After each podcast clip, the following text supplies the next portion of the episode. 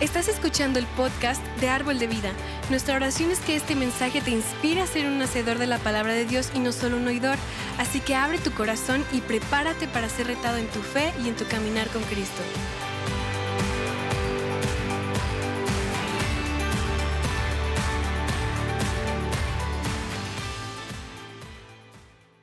Pues prepárate. ¿Cuántos? Esta serie ha estado muy padre. ¿Cuántos han estado conociendo, viendo lo que hemos visto la semana antepasada, ¿verdad? Y la pasada, con el pastor Jeff hablándonos acerca de la, primera semana, recapitulando muy rápido, vimos la guerra espiritual, esa fue la semana número uno. La semana número dos vimos acerca del poder del Espíritu Santo. Y la próxima semana, eh, no, te no te la puedes perder, vamos a hablar acerca de los ángeles. Los ángeles y en nuestras, eh, el papel de los ángeles en nuestra vida. Y hoy lo que vamos a ver, lo que vamos a estudiar esta, este día, esta tarde, vamos a hablar acerca de Satanás y sus demonios. Ajá, ese es el tema del día de hoy, así que prepárate, vamos a estudiar, vamos a conocer más lo que dice la Biblia acerca de todo esto y cómo, cómo en esta serie que hemos hablado de cosas sobrenaturales, pero que son reales y que son las vivimos día día a día. Así que pues para tener una idea general de lo que, de lo que vamos a hablar el día de hoy, de los demonios, del tema que estamos compartiendo, vamos a ver una historia que se encuentra en el libro de Marcos, Marcos capítulo 5, y vamos a ver lo que, lo que ocasionan los, el poder, cómo se mueven los demonios y cómo, lo, cómo, cómo la, la, Biblia habla de ellos, ¿no? Y de cómo se enfrentó Jesús a ellos y todo lo que sucedió. Dice Marcos 5, 2, 8. Eh, cuando Jesús salió de la barca, enseguida se acercó a él de entre los sepulcros un hombre con un ¿qué? Con un espíritu ¿qué?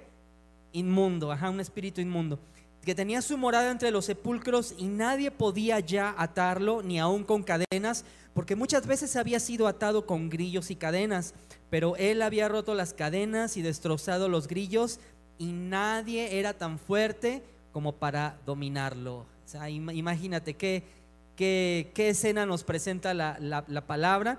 Y entonces lo que estamos viendo aquí era una persona normal, un tipo normal que estaba poseído por un demonio, por muchos demonios. Y, este era tan fuerte, tan poderoso que ni siquiera, imagínate, las cadenas, no tenemos la fuerza para, para romper una cadena, pero dice la Biblia y, las cadenas de ese tiempo, imagínate, eran diferentes a las de ahora, él las estaba rompiendo. Entonces, dice en el verso 5, siempre noche y día andaba entre los sepulcros y en los montes dando gritos e hiriéndose con piedras. Entonces, en el lenguaje original del Nuevo Testamento, en realidad dice que se estaba, que se estaba lastimando, que se estaba cortando con, con rocas afiladas. Y eso es interesante saberlo, conocerlo, porque hoy estamos dos mil años después de esa historia y ¿Y qué vemos que hacen muchas personas hoy que luchan, personas eh, emocionalmente, a lo mejor con, con situaciones que, que, el maligno ha traído, pero en el área emocional, depresión y tantas cosas, pues se están cortando, se están hiriendo, se están lastimando ellos mismos. Entonces, eh, eh, ¿por, qué nuestro, por, qué, ¿por qué sucede todo eso y por qué menciono eso? Porque, porque nuestro, nuestro enemigo espiritual, su misión es robar, es matar y es destruir. Esa es la misión del enemigo. Y en el verso 6 dice, cuando vio a Jesús de lejos, corrió y se postró delante de él y gritando a gran voz dijo, ¿qué tengo que ver yo contigo, Jesús, Hijo del Dios Altísimo? Te imploro por Dios que no me atormentes, porque Jesús le decía, sal de este hombre, espíritu inmundo. Con toda la autoridad Jesús ya, ya le estaba diciendo, salte, salte. Si quieres leer el resto de la historia, es muy padre, es, muy interesante. Y básicamente Jesús echó, Jesús expulsó al maligno y el espíritu se reveló y dijo, oye, somos muchos y nuestro nombre es legión. Esto también es interesante conocerlo. Una legión romana, más o menos en ese tiempo, constaba de, de 5.500 a 6.000 hombres. Entonces imagínate cuántos demonios eran. O sea, algo, y verlo es algo impresionante. Pero, pero estaban ahí y estaban rendidos y obedeciendo a Jesús y estaban, Jesús estaba trayendo libertad a ese hombre y dijo, Y, básicamente estaba el, demonio negociando un trato con Jesús, diciéndole, échanos a ese, a ese hato de cerdos, a esos animales que, están allá en, la, en la montaña. Y entonces, bueno, una pregunta curiosa aquí, no sé si tú te lo has, pensado, ¿por qué, ¿por qué cerdos? A lo mejor, este, ¿qué tal si eran gallinas o qué tal si hubieran sido perros o otro animal, no? Y al pastor Jeff pues no le gustan los, los gatos. Dice, ¿qué, ¿qué, tal si hubieran sido gatos? Pues todos se, se hubieran ahí, ¿verdad? Pero este, si alguien está enojado porque estamos hablando mal de los gatos, puedes enviar un correo electrónico a santiago arroba amo a los gatos ¿verdad? Entonces, bueno, entonces, Jesús los envió a esa, a esa manada de cerdos y, y los cerdos corrieron, dice la Biblia, por el borde del acantilado y, se, ahogaron allí, todos, todos los cerdos. Entonces, eh, ahora algunas personas al hablar de, al hablar de esto pudieran decir, eh, me, pudieran preguntar a mí, Leo, ¿tú crees en los demonios? Y la respuesta es sí, sí existen, sí creo en los demonios. Y, puedes pensar a lo mejor que, que, yo soy, que pueda ser raro por estar diciendo eso, pero, pero a lo mejor tú también los hemos visto manifestarse en las personas. Y, ha sucedido y probablemente ha sucedido muchas más veces de las que yo me he dado cuenta o en el tiempo que, llevo en la iglesia o en, el ministerio. Y, tal, y hemos tenido situaciones aquí en nuestros, durante nuestros años como iglesia, eh, donde hemos tenido personas que, que, han estado, que están o que han, que han estado oprimidas por el enemigo, incluso poseídas. Y yo recuerdo hace muchos años, eh, un, estábamos orando en otro lugar por un joven y yo recuerdo que esa fue de las primeras veces que yo vi que algo así se, se, manifestara, que fuera algo real. Y recuerdo una mirada tan, tan profunda y, y, empezó a hablar diferente y todo, pero fue tan, fue fuerte, fue, verlo fue como fuerte, ¿no? Como como que te perturba, y ah, te, te, sorprende ver, eso. Entonces, eh, y así hemos visto a muchas personas, pero, pero hemos visto también que al momento de que esas cosas se manifiestan y oramos por ellos, hay calma, hay paz en su corazón, son libres. Las personas a lo mejor después terminan llorando así, pero, pero diciendo que son libres, de, que ya se sienten libres de eso, que eso ya no está. Y es el poder de Dios obrando, trayendo libertad. Entonces, eh, pueden ser experiencias perturbadoras, ver cosas así, manifestarse, incluso también aquí en, nuestra iglesia a lo largo de los años, pues ha habido situaciones como esa, ¿no? Y donde ha habido personas bajo la influencia espiritual del enemigo y, personas que, gruñen como perros, eh, personas que gritan y que se retuercen, y esas cosas suceden. Y ahora yo sé que eso que estoy diciendo, sé que suena un poco, un poco loco, pero hay algunas personas que probablemente se estén preguntando, ay, ¿qué tipo de iglesia, a qué tipo de iglesia vine, a qué tipo de iglesia llegué? Y ustedes son raros y, locos, ¿no? Pero, pero quiero decirte que lo espiritual y lo sobrenatural es algo, es algo real. Y no es como en la película El Exorcista, pero es real y hoy, hoy queremos obtener, hoy queremos conocer una, una comprensión general de cuál es el objetivo, cuál es la misión, cuál es el propósito de las fuerzas del diablo, de los demonios, del enemigo. Y, vamos a comenzar hoy aprendiendo un poquito más acerca de, del, diablo, del enemigo, y vamos a responder la pregunta, ¿de dónde vino Satanás? ¿Alguien se lo ha preguntado alguna vez? ¿De dónde surgió el diablo? Siempre ha existido todo el tiempo, pero no. ¿De dónde vino Satanás? ¿Sabes? El, enemigo no fue creado, no fue creado para ser el diablo. Ese no era, ese no era su propósito. Y Satanás sigue siendo una creación de Dios, pero en un momento se, desvió, se, se, corrompió, se pervirtió. Y las escrituras nos enseñan que Satanás no siempre fue, no siempre fue, fue, fue maligno, fue malo. Y de hecho hace, imagínate, siglos de los siglos, Satanás era era en realidad un, ángel, era, era, uno de los más bellos y, hermosos ángeles creados en ese momento. Y, conocido como Lucifero, también se le, se le, llamaba la estrella de la mañana. Y él era, él era, de las más altas clases de, ángeles. Imagínate, Dios invirtió en él en sabiduría, poder, autoridad y, cosas que, que le dio, mucho, mucho. Entonces, pero ¿cómo es, cómo es el amor de Dios, no? Y cómo Él, Él nos da y Él es un Padre dador. Al final nosotros como humanos siempre tenemos la libertad de escoger, de decidir ir con Él o dar la espalda o retroceder, ¿verdad? Y, en el caso de, de, Satanás, pues igual, o sea, tuvo la libertad. Entonces, Satanás en su hermosura se puso celoso de Dios y, y quiso ser como Dios. Eso fue lo que lo, lo que, lo, que lo llevó al, a, a, lo que es hoy, ¿no? A la realidad de hoy. Y, y a diferencia de, de Satanás, Jesús, Jesús Jesús hizo todo lo contrario. Él dijo, Padre, hágase tu voluntad.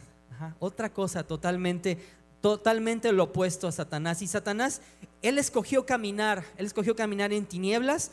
Y Dios, yo sé que Dios, Dios se lo advirtió, como contigo y conmigo, cuando hacemos algo malo, cuando nos desviamos, cuando vamos a tomar una mala decisión, cuando algo está mal, el Espíritu Santo del Señor nos habla y nos dice, ten cuidado, no, no es por ahí.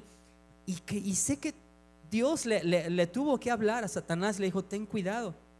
Pero ¿qué hizo Satanás? Valoró toda su hermosura más que a Dios. Y valoró más lo que Dios le dio que a Dios mismo. Entonces vamos a ver muy rápido ahí en Ezequiel 28.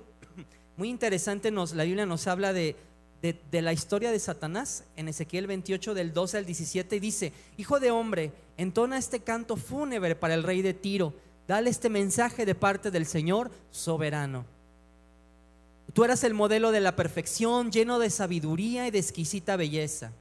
Estabas en el Edén, el jardín de Dios, tenías la ropa adornada con toda clase de piedras preciosas, cornalina rojiza, peridoto verde, pálido, adularia blanca, berilo azul y verde, ónice, jaspe verde, lapislázuli, turquesa y esmeralda, todas talladas especialmente para ti e incrustadas en el oro más puro te las dieron el día en que fuiste creado. Yo te ordené y te ungí como poderoso ángel guardián, tenías acceso al monte santo de Dios y caminabas entre las piedras de fuego. Tu corazón se llenó de orgullo debido a tu gran belleza, tu sabiduría se corrompió a causa de tu amor por el esplendor. Entonces te arrojé al suelo y te expuse a la mirada curiosa de los reyes. Ajá. ¿Te das cuenta cómo, cómo describe la Biblia eso a detalle y cómo fue el, cómo en qué posición estaba Satanás? ¿Quién era él? Lucifer esta estrella de la mañana, ese ángel hermoso en aquel tiempo. Él, él ¿sabes qué dijo? Yo lo, lo haré, lo haré, lo haré, seré semejante a Dios. Y cinco veces en las escrituras vemos a este ángel mencionando que quería ser como Dios. Entonces, las escrituras dicen esto en Isaías 14, del 12 al 14. Yo quiero que las vayas contando esas, esas palabras que él dijo cuando terminan en RE y dice, ¿cómo has caído del cielo, lucero de la mañana? Tú que sometías a las naciones has caído por tierra, decías en tu corazón, ahí esa es la primera, subiré hasta los cielos, levantaré mi trono por encima de las estrellas de Dios, gobernaré desde el extremo norte en el monte de la reunión, subiré a la cresta de las más altas nubes, seré semejante al Altísimo. Wow, imagínate. Entonces, ¿Qué dijo el Señor? ¿Qué dijo Dios? No, no lo serás, nadie puede ser como yo. Y cuando ese hermoso ángel dijo, seré como, llenó su corazón y él dijo, Satanás, yo voy a ser como Dios. ¿Qué sucedió? Que el Señor lo arrojó del cielo, fueron expulsados y la tercera parte de los ángeles lo siguieron, dice la Biblia. La mayoría de los investigadores, de los eruditos bíblicos, creen que estos, esos ángeles eh, que fueron expulsados, que esos se convirtieron en los demonios que sirven a Satanás. Apocalipsis 12 nos da este relato, comenzando en los versículos 7, 7, 8 y 9. La Biblia dice esto. Se desató entonces una guerra en el cielo. Miguel y sus ángeles combatieron al dragón. Este y sus ángeles a su vez les hicieron frente, pero no pudieron vencer y ya no hubo lugar para ellos en el cielo. Así fue expulsado el gran dragón, aquella serpiente antigua que se llama Diablo y Satanás y que engaña al mundo entero junto con sus ángeles, fue arrojado a la tierra. Entonces, cuando Lucifer, cuando Satanás dijo, seré como Dios, ¿qué dijo Dios? No, no, no lo vas a hacer, no hay nadie más como yo. Y, y fue arrojado a la tierra, por eso ahora nosotros tenemos que lidiar, enfrentar con todas las fuerzas, las fuerzas de las tinieblas. Ajá, su nombre es Satanás y sus ángeles se convirtieron en demonios. Y ahora mientras hablamos de, esto hoy, eh, tenemos que reconocer la realidad de que no todo lo malo que nos pasa, no todo lo malo que nos sucede, se debe a los demonios, ¿verdad? Y como, y, hasta en todo lugar este, estamos, podríamos estar buscando, ay, es que es, que es culpa del diablo. Y, y a lo mejor si tienes un mal día, si te levantaste y tu cabello está muy rebelde, y no, no vas a decir, eh, es, todo lo malo se debe a eso, ¿verdad? Y te reprendo espíritu de, de pelo rebelde o de falta de cabello, ¿verdad? O algo así. También si, pues si tus hijos no se están portando bien, pues, pues no necesitas sacarles pues un demonio cada vez.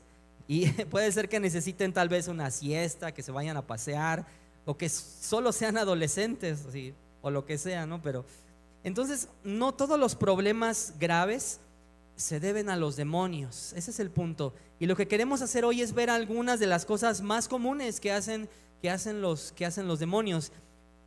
Y vamos a empezar eh, mencionando esto. Cuatro cosas que hacen los demonios. Si estás tomando notas, la primera es esta. Necesitamos reconocer esto. Número uno, los demonios influyen en los líderes de las naciones. Y si tú, si tú fueras un demonio, y, vas y si vas a tratar de influir en alguien, pues uno de los mejores lugares o donde tú irías a apuntar, pues sería a, los, a, un líder, ¿no? Porque es el quien tiene influencia sobre todo lo demás, quien está en posición, en una posición estratégica. Entonces, es donde tú tuvieras gran impacto. Y es donde ellos lo hacen. Entonces, estoy seguro que todos podemos ver lo que pasa, lo que sucede en el mundo de hoy, a lo largo de la historia y preguntarnos, pues, ¿qué, está pasando en el mundo? Eh, dictaduras, el comunismo, eh, guerras, odios entre países. Y, tal vez hay países que son muy oscuros y malvados, y, ¿verdad? Entonces nos ponemos a pensar, ¿por qué? Detrás de todos esos líderes, presidentes, eh, gente que está en puestos claves importantes, eh, en los puestos más altos, eh, algunas fuerzas demoníacas podrían estar tratando de, mal influenciarlos para cumplir la voluntad del diablo. Y, el diablo siempre va a tratar de influenciar a los, presidentes o a los reyes para que se rebelen en contra de Dios. Esa es la verdad. Y, Daniel, Daniel 10:13 nos ayuda a ilustrar esto. Ese versículo lo vimos la semana pasada, el primer día y el contexto, de, el contexto de ese pasaje era este. Daniel había orado durante 21 días, durante tres semanas, pero no había pasado nada. Y entonces dice la Biblia que un ángel del Señor, un ángel del Señor vino a él y le dijo en Daniel 10:13, durante 21 días el príncipe de Persia se me opuso. ¿Y, qué era esto? Estaba hablando de un príncipe físico, del príncipe eh, Fernando, no sé. No, no, no, no eh, era un espíritu, era, este era un estaba hablando de un príncipe malvado, de un príncipe, un espíritu maligno que estaba luchando en el reino de los espíritus.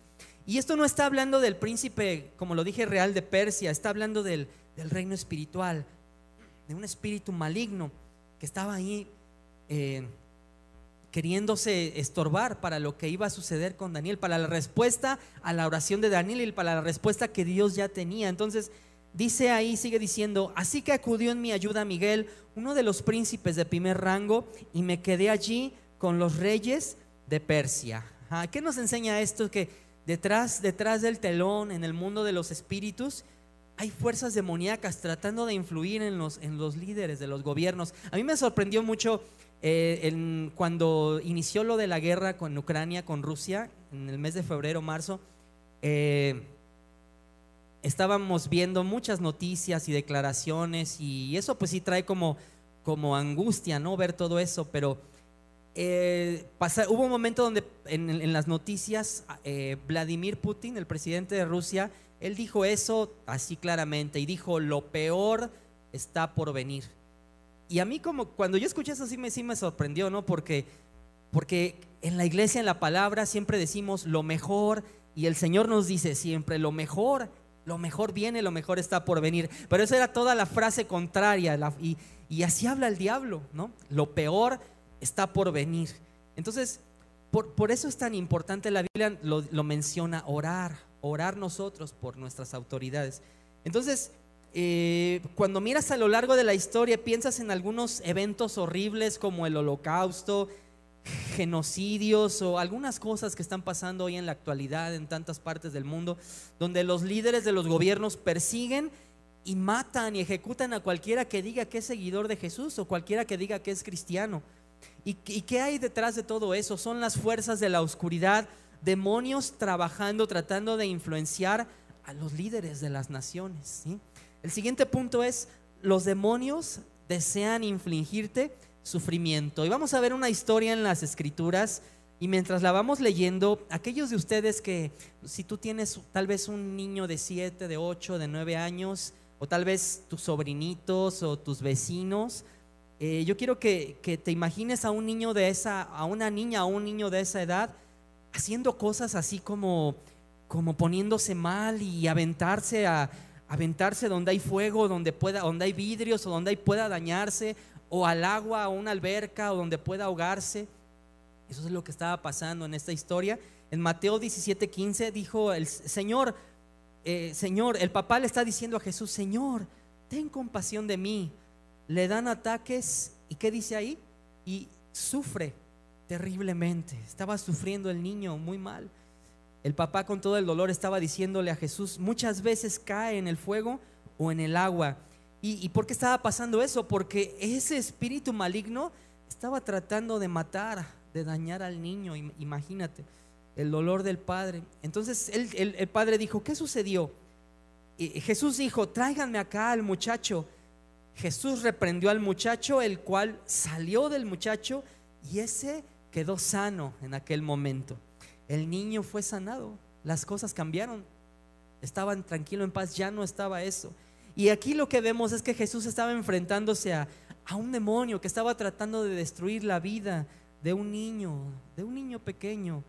Y, si puedes reconocer que los demonios le harán eso a los niños chiquitos, a los niños pequeños, pues ¿qué crees que quieren hacerte a ti? ¿O cómo, qué crees que quieren hacernos a nosotros? Nos quieren matar, nos aborrecen, nos, nos odian. Y quieren matar todo lo que le importa a Dios. Todo lo que le importa a Dios, ellos lo quieren destruir. Los demonios, los príncipes, las potestades, tratan de influir en los líderes de las naciones y, tratan también de infligirnos sufrimiento.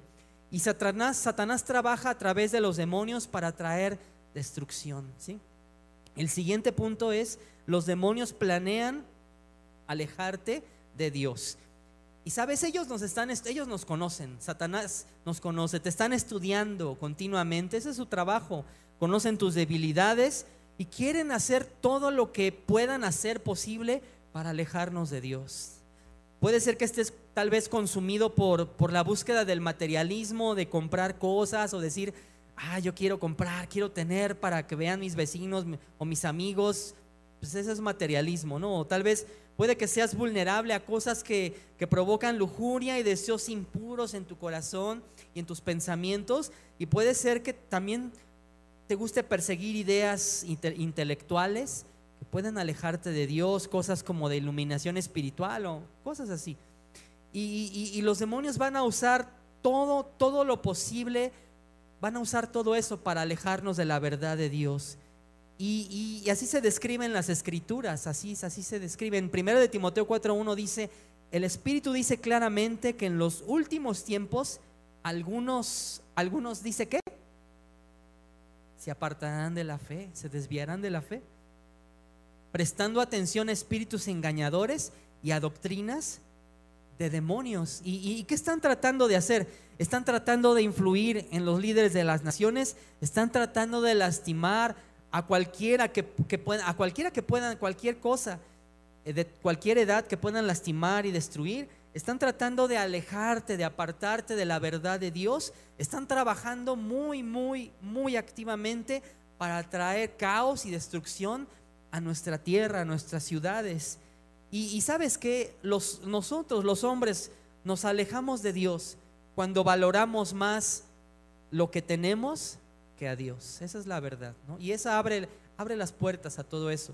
Y el punto siguiente es, los demonios quieren paralizarte con miedo. Y quieren que vayas por la vida preocupado, en agonía, siempre, siempre preocupados por algo. Y algunos de ustedes tal vez estén pasando por un momento así en su vida, en este momento, tal vez muy preocupados, preocupados por su salud, preocupados por su familia, preocupado por tus hijos, preocupado por tu trabajo, preocupado por, híjole, ¿y mañana qué voy a hacer? Y así continuamente, día a día. Y estás también preocupados y en agonía por nuestra condición espiritual.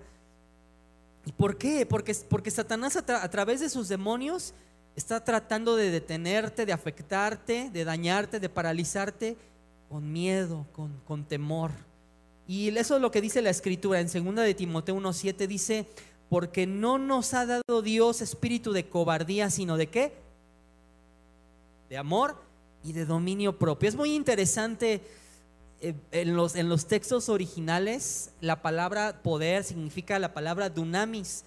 eso nos ha dado Dios, sino un poder, el poder de Dios, la energía de Dios, que nada lo puede parar, su poder que es grande, grande. Entonces, eh, eso nos ha dado Dios, un espíritu de poder, de amor y de dominio propio para hacer frente a todo eso. Y sabes que un espíritu de temor, un espíritu de miedo es, es real, es, es muy real, pero viene del maligno y quiere que vivas paralizado, que vivamos detenidos y paralizados por el miedo. Y sabes, debemos entender eso, nunca lo olvides. Satanás y sus demonios no nos aman, no nos aprecian, nos odian, nos, nos quieren ver en el suelo, nos quieren ver eliminados, destruidos, pero tú y yo debemos estar listos para pelear y para enfrentarlos, siempre. ¿Y, cómo luchamos? ¿Cómo luchamos contra las fuerzas de la, de la oscuridad? Hay tres cosas que necesitamos saber. Y antes de contestar y antes de ver esto, eh, alguien tal vez ha, pensado o tú lo has pensado alguna vez y tal vez un, un cristiano puede ser poseído por demonios. Es una pregunta interesante. Y sabes que la respuesta es no. ¿Por qué? Porque cuando tú recibes a Jesús en tu corazón, cuando tú decides abrir la puerta a Dios, tú, tú lo decidiste, tú, tú decidiste eso, te conviertes en un hijo de Dios. La sangre de Jesús te compró. Ahora dice la Biblia que eres una nueva criatura, que eres una nueva creación, que naciste de nuevo, que el templo del Espíritu Santo está en ti y, eres de Dios, estás lleno de Dios, del Espíritu Santo. Por eso, no por eso Satanás no tiene poder ya en tu vida. Solamente si tú se lo permites, solamente si abrimos puertas, nos puede causar problemas, pero, pero no podemos ser poseídos por Él. Somos de Dios ahora. ¿Y cómo luchamos contra la oscuridad? Mayor es el que está en nosotros que el que está en el mundo, dice la Biblia. Mayor es el que está en ti que el que está en el mundo. Entonces, Número uno, ¿cómo luchamos contra la oscuridad? Nunca tratamos a nuestro enemigo a la ligera. Eso es muy importante. Pase lo que pase, nunca tratamos al enemigo a la ligera. Mira lo que dice en Judas. alguien sabía que existía el libro de Judas? No Judas el que se colgó, es otro Judas. Eh, Judas verso 9, que está casi al final de la Biblia, dice, pero cuando el arcángel Miguel luchaba contra el diablo y discutía acerca del cuerpo de Moisés, no se atrevió a proferir juicio de maldición contra él, sino que dijo, el Señor te reprenda. Otra versión de la Biblia la, dice, la reprensión del Señor sea sobre ti. Y en otras palabras, ¿qué quiere decir esto? Que no, no subestimamos al adversario, al enemigo no lo tratamos a la ligera, no jugamos, no jugamos con el diablo. Tenemos que tomarlo tú y yo muy en serio, porque si no entendemos, si tú no entiendes, si yo no entiendo mi autoridad, el diablo nos, nos puede engañar, nos puede afectar, nos puede vencer. Y en ese encuentro de Miguel con el diablo, Miguel no le tenía miedo. Incluso con todo el poder que tenía ese que tiene ese arcángel, él sabía que todo lo que tenía que hacer era dejar que Dios se ocupara de esa situación. Y, Miguel comprendió cómo la autoridad de Dios y el poder de Dios derrotaron al enemigo. Y cómo cualquier confrontación, cualquier encuentro con el diablo era una lucha que necesitaba quedar en manos de quién? De Dios, ¿sí? Y tenemos, por eso tenemos que conocer nuestro lugar de autoridad. Tenemos que permanecer humildes al reconocer nuestra debilidad y ceder al poder de Dios. dependiendo de esa autoridad, para, dependiendo siempre, todo el tiempo de su autoridad para luchar contra el enemigo. Y sabes, es, menciono esto porque hay personas que no tienen la mentalidad correcta. Quieren intentar pelear con el diablo con arrogancia, con sus propias fuerzas, eh, con una mala enseñanza y no, no reconocen la seriedad de la batalla espiritual contra el diablo. ¿sí? Entonces, porque cuando, cuando Miguel tuvo ese encuentro con el diablo, básicamente lo que le estaba diciendo al, al diablo le está diciendo, ¿sabes qué diablo? Yo no tengo tiempo para esto. Esta es en última instancia la batalla del Señor y el Señor te reprende. Y como dijo en otra, en otra versión, la reprensión del Señor sea sobre de ti. Era el mismo principio, no estaba tratando con él a la ligera. Entonces, eh, hay, una buena, hay, otra también, una muy buena historia que, ilustra esto, que, debes leer en, Hechos, en el, en el, capítulo 19. Y se trata de, no lo vamos a leer, pero se trata de siete hijos. Es la historia de cuando habla de los siete hijos de Seba. Y ellos pensaron que podían expulsar demonios en el nombre de Jesús. Imagínate, aunque en realidad ni siquiera sabían, ni siquiera conocían a Jesús.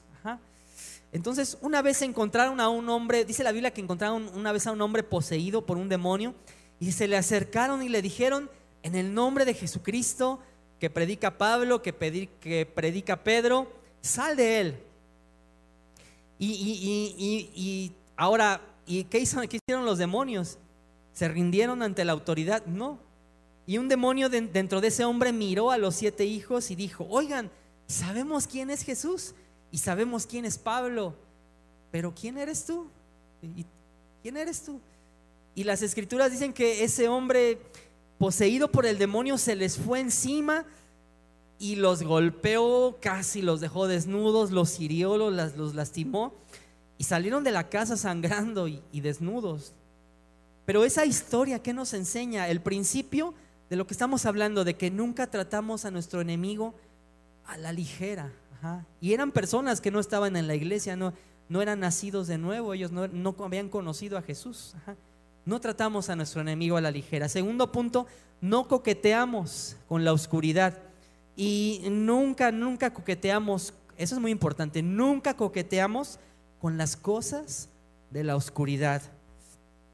Y no sé si tú lo hiciste, yo sí, en los tiempos de la secundaria, un día nos fuimos de pinta, fuimos a casa de un amigo y el amigo sacó la, la Ouija.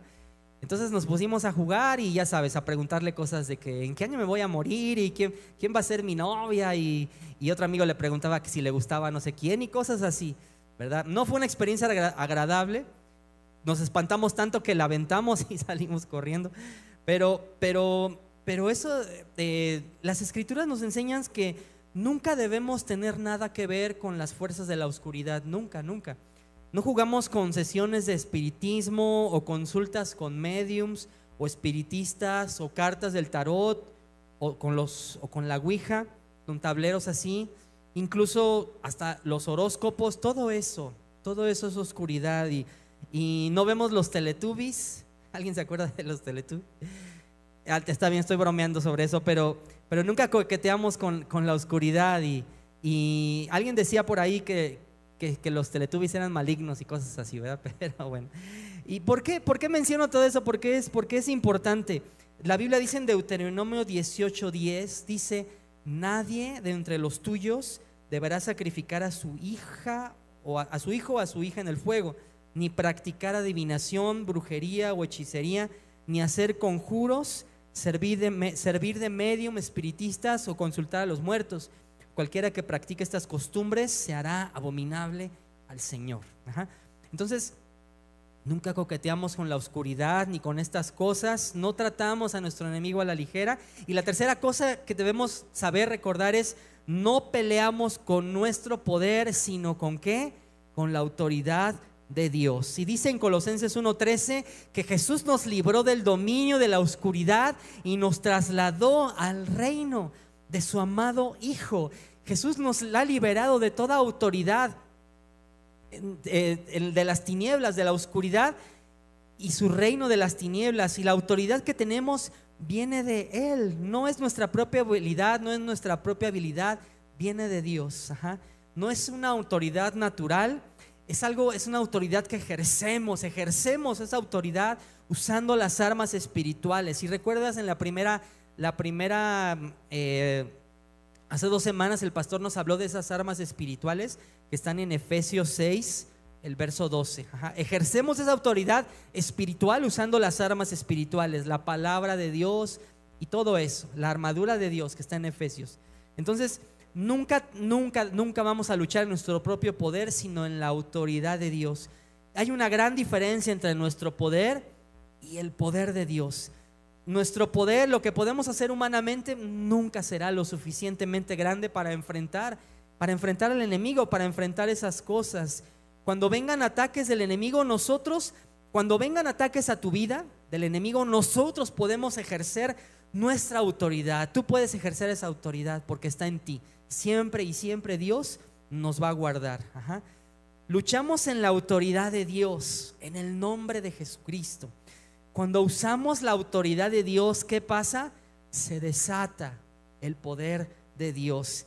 La autoridad que tenemos tú y yo como iglesia, como sus hijos, viene de Él. En Mateo 10.1 dice, Jesús reunió a sus doce discípulos y les dio autoridad para echar fuera espíritus malignos y para sanar toda clase de enfermedades y dolencias. ¿Sabes qué? Jesús no les dio a sus discípulos su poder. Dice ahí, Él les dio su autoridad para hacerlo en el nombre, en el poder de Jesús. Eso es, eso es, hay una gran diferencia ahí. Por ejemplo, si yo salgo aquí a la mitad del bulevar o salgo al López Mateos o a la calle, me paro en la, en la, calle frente a los coches y, digo, párense, ya no avancen, pues nadie me va a hacer caso, me van a aventar el carro, me van a decir de cosas, me, van a atropellar. Pero ¿qué pasa si yo, si yo tengo un, si yo soy, tengo un uniforme de policía y me paro ahí frente a la calle y, y paro los coches? Eso va a ser algo diferente. Los coches se van a parar. ¿Por qué? porque van a ver la, autoridad que yo estoy representando. Y, se, están, se van a detener los coches porque voy a tener autoridad en nombre del gobierno que está detrás de mí. ¿sí? Así, sucede, así sucede en lo espiritual. Cuando tú y yo luchamos espiritualmente, no, no luchamos con nuestro propio poder, luchamos en la autoridad, en el nombre de Jesús. Porque mayor, di conmigo, mayor es el que está en mí que el que está en el mundo. Ajá mayor es el que está en nosotros que el que está en el mundo. En su autoridad y en su poder podemos obtener la victoria, tú y yo, contra cualquier fuerza de las tinieblas, contra las fuerzas demoníacas. Y hay una, hay una batalla, eso es real, una batalla. El reino de la luz contra el reino de las tinieblas. Pero ¿qué sabemos de eso? Número uno, lo vamos a, recapitular, no tratamos a nuestro enemigo a la ligera, Nunca, no, no coqueteamos con la oscuridad.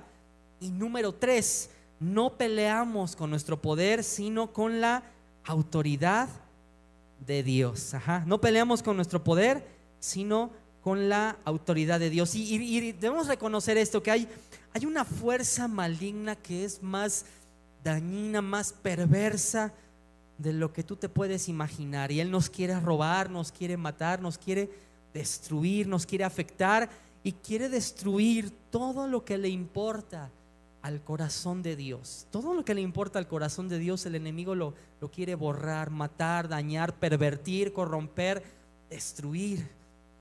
Por eso los demonios quieren a tu familia, tu matrimonio, a tus hijos, tus finanzas, tu relación con Dios. te quieren a ti. Y, y las fuerzas de las tinieblas en la Biblia Satanás se describe como un león rugiente que está buscando a alguien a quien devorar, para robarlo, para matarlo, para destruirlo. Entonces, por lo tanto, tú, tú no luchas con tu propio poder, sino en la autoridad de quién eres en Cristo. ¿De quién eres tú? ¿De quién soy yo en Cristo Jesús? ¿Sí? Y solo por mencionar quién eres en Jesús, eres una nueva creación eres su hijo, eres, la Biblia dice que eres hechura suya, que eres el templo del Espíritu Santo. La gracia y el favor de Dios están en tu vida. Todo eso eres ahora en Cristo. ¿Y, y, cómo, cómo peleas? ¿Cómo peleamos?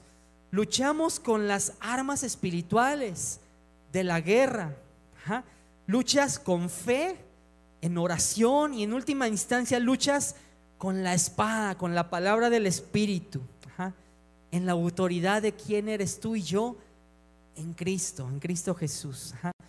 Y, y, cómo luchó Jesús, cómo, cómo enfrentó cómo enfrentó Jesús a Satanás. Eso es muy interesante de verlo y eso es un ejemplo para nosotros.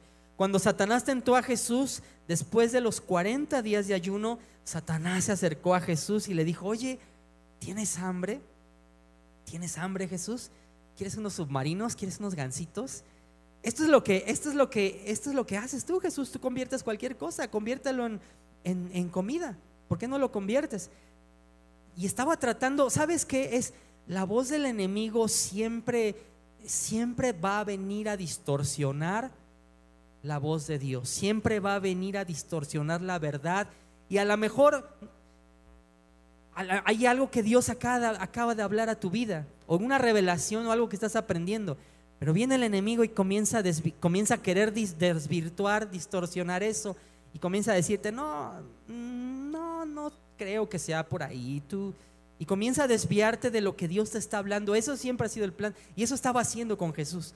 Entonces, la segunda vez, Jesús le dijo, la primera vez, escrito está, no solo de pan vivirá el hombre, sino de toda palabra que sale de la boca de Dios. Eso lo dijo Jesús la primera vez. La segunda vez, Jesús luchó, estaba enfrentando a Satanás con la palabra. Y Satanás volvió por segunda vez y le dijo, oye, oye, haz esto, ¿por qué, ¿por qué no te tiras por el borde de la montaña, del precipicio? Los ángeles te van a agarrar, no, no, no tengas miedo, tú eres el Hijo de Dios. Este escrito está, ajá. Pero como, pero ¿cómo luchó Jesús? Claramente, como la primera vez le dijo, escrito está, no tentarás al Señor tu Dios nunca, jamás. Ajá con la palabra de Dios, él estaba, estaba enfrentando al enemigo, lo estaba derrotando. Pero volvió de nuevo la tercera vez. ¿Y por qué? Porque el diablo no se rinde, no se rinde tan, tan fácilmente. Entonces le dijo a Jesús, ¿por qué no haces esto? Aquí está, aquí está el negocio del siglo para ti. Le mostró todos los reinos y la gloria del mundo. Imagínate que tú pudieras ver en un instante todas las riquezas que hay actuales en el mundo, oro, cosas hermosas y se atrevió a decirle, si tú las quieres, ven, inclínate ante mí y adórame. Qué, qué, qué, qué horrendo, ¿no? Qué atrevido el diablo. O sea, ¿cómo se atrevió a decirle eso a Jesús?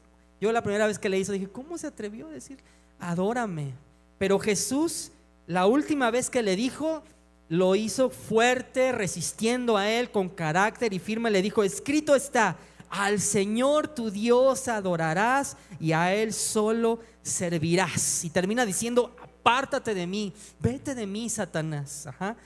¿Y Satanás qué hizo? Se fue. Dice la Biblia, se fue, huyó. inmediatamente dice la Biblia que los ángeles vinieron servían a, y servían a Jesús, la presencia de Dios ahí.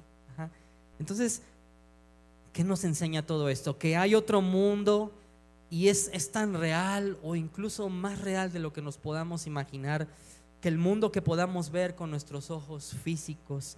¿Y, cómo, cómo, enfrentamos, cómo hacemos la batalla? Terminamos este mensaje diciendo esto, ¿cómo enfrentamos al enemigo? Nunca jamás va a ser en nuestras propias fuerzas, no, no lo vamos a lograr, no vamos a poder. Solo en la autoridad de quien Dios dice que tú y yo somos, en Cristo, solo en ese poder, solo en esa autoridad. Y dice Santiago, por tanto, Santiago 4, verso 7, dice, por tanto, sométanse a Dios. Y vamos a, vamos, a, vamos a orar en este momento y que dice la Biblia, por tanto, sométanse a Dios.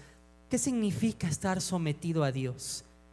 Significa rendirnos a Él significa creer, significa hacer todo lo que Dios te dice que, hagas, creer en su palabra, abrazar su palabra.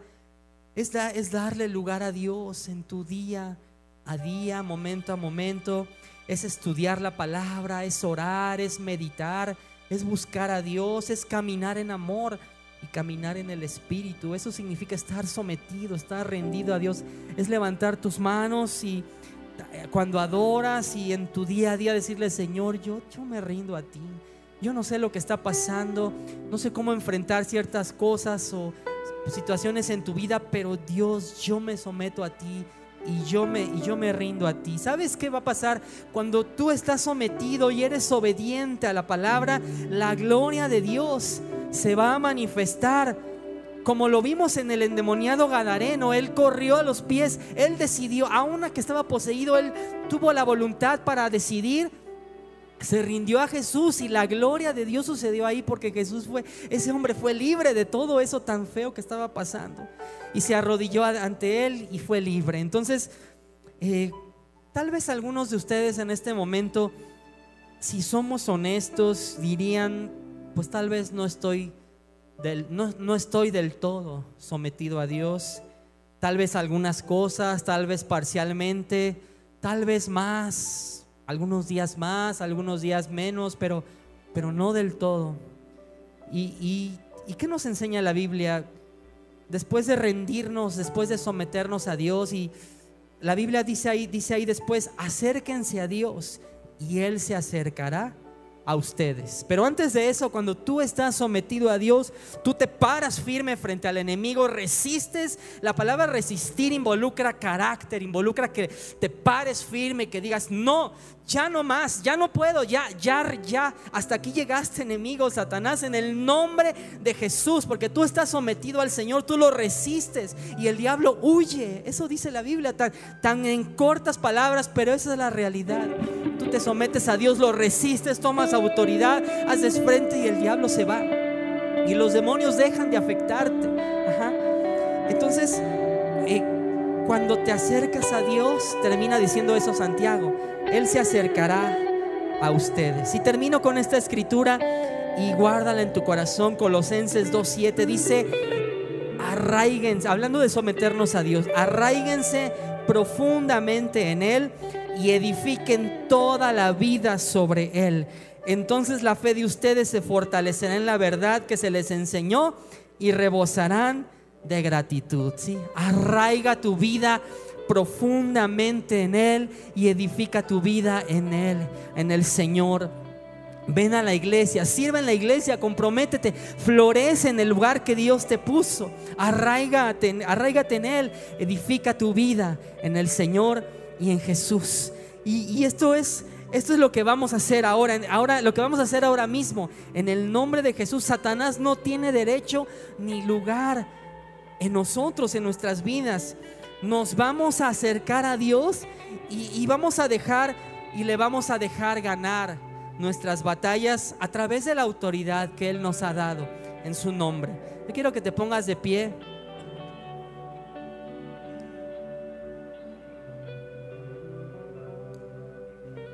Quiero que hagamos esto. Es, y vamos a hacer lo que, lo que la Biblia dice que, que tenemos que hacer. Someternos a Dios, resistir al diablo y Él lo irá. Y después dice algo, algo clave y algo que nunca se nos tiene que olvidar. En cualquier momento, situación, acérquense a Dios. ¿Y qué dice después? Y Él se acercará a ustedes.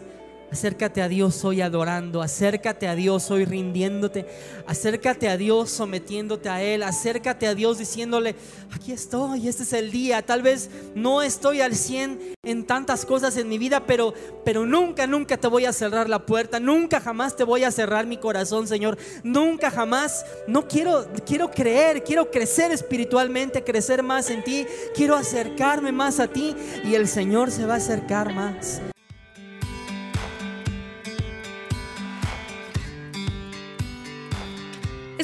Disfrutado de esta palabra. Puedes encontrar más mensajes e información sobre nuestra iglesia en www.arboldevidaleon.com. Queremos invitarte a que nos visites en Boulevard San Juan Bosco 3026, Colonia Cañada del Refugio, o vernos en nuestra página de Facebook Iglesia Árbol de Vida. Una vez más, gracias por escucharnos.